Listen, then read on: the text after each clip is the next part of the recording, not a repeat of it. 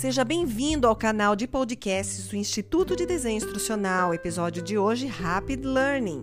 Antes de dar algumas dicas de Rapid Learning, eu quero conversar com você sobre os especialistas no assunto ou conteudistas, que, como o nome sugere, são os especialistas em um domínio específico e os principais provedores do conteúdo de treinamento. Seu papel no design e desenvolvimento é fundamental, pois são eles as fontes primárias deste conteúdo, bem como os aprovadores e revisores finais dos cursos.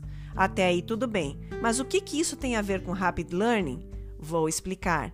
É praticamente impossível um especialista no assunto não ser tradicionalista eles resistem muito à mudança no formato de treinamento e eles querem que todas as riquezas das informações que eles possuem sejam incluídas em todos os cursos de e-learning.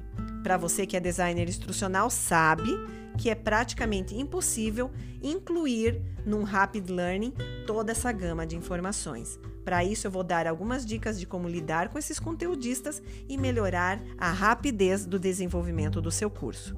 Primeiramente, planeje currículos de learning em vez de cursos autônomos. Quando você opta por cursos autônomos espaçados ao longo de um período de tempo, o trabalho do SME, ou seja, do especialista do assunto, torna-se multiplicado, repetido e muito mais longo.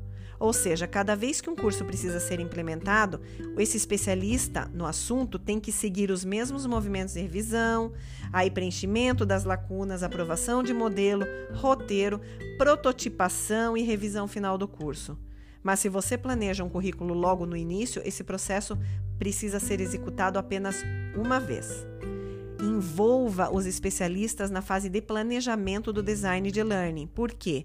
Desde que ele saiba já antecipadamente como vai ocorrer o projeto, é praticamente impossível que ele mude as regras do jogo durante o projeto. Ou seja, chegue a um acordo sobre prazos para revisões, familiarize-se com as ferramentas que será usada para revisar os cursos e conheça a equipe de trabalho do projeto a quem contratar se necessário. 3. Familiarize-se com os especialistas e familiarize-os com o processo do design e desenvolvimento do Rapid Learning. Como? Princípios de aprendizagem de adultos eduque-os sobre como envolver o aluno, né? como o envolvimento desse pode estar integrado com treinamento eficaz, priorizando aí as informações necessárias sobre o conteúdo e o conhecimento interessante e possibilitando e limitando o uso de ferramentas de autoria.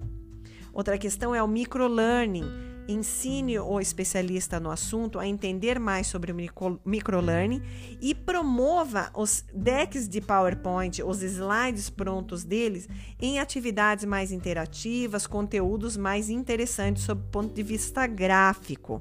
Ou seja, Faça o especialista disponibilizar gravações que falam através dos slides.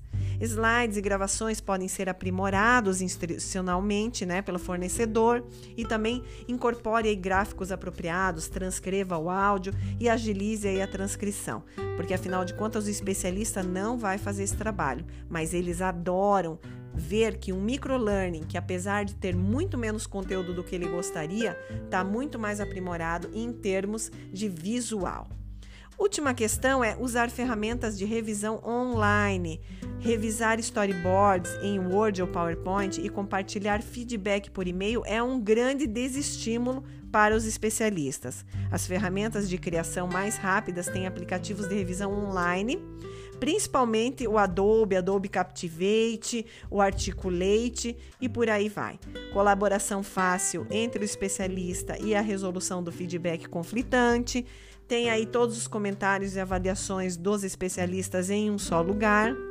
Revisão fácil, uma vez que o feedback é implementado, e toda uma outra gama de funções que você pode lançar mão para fazer essas revisões online e tornar muito mais rápido o desenvolvimento do seu curso. Concluindo, embora envolver os especialistas no desenvolvimento do e-learning possa ser um pouco difícil para o designer instrucional, você pode não prescindir delas, ou seja, a única maneira de colocá-las no treinamento digital e obter a sua aprovação é reconhecendo a importância desse especialista. A mais que ele seja uma pessoa que atrase o seu processo de desenvolvimento de um curso, ele é super necessário. Então a dica principal é Saiba lidar com especialista no assunto, porque esse é o calcanhar de Aquiles do desenvolvimento rápido de um curso. Ficam as dicas e a gente se vê no próximo episódio.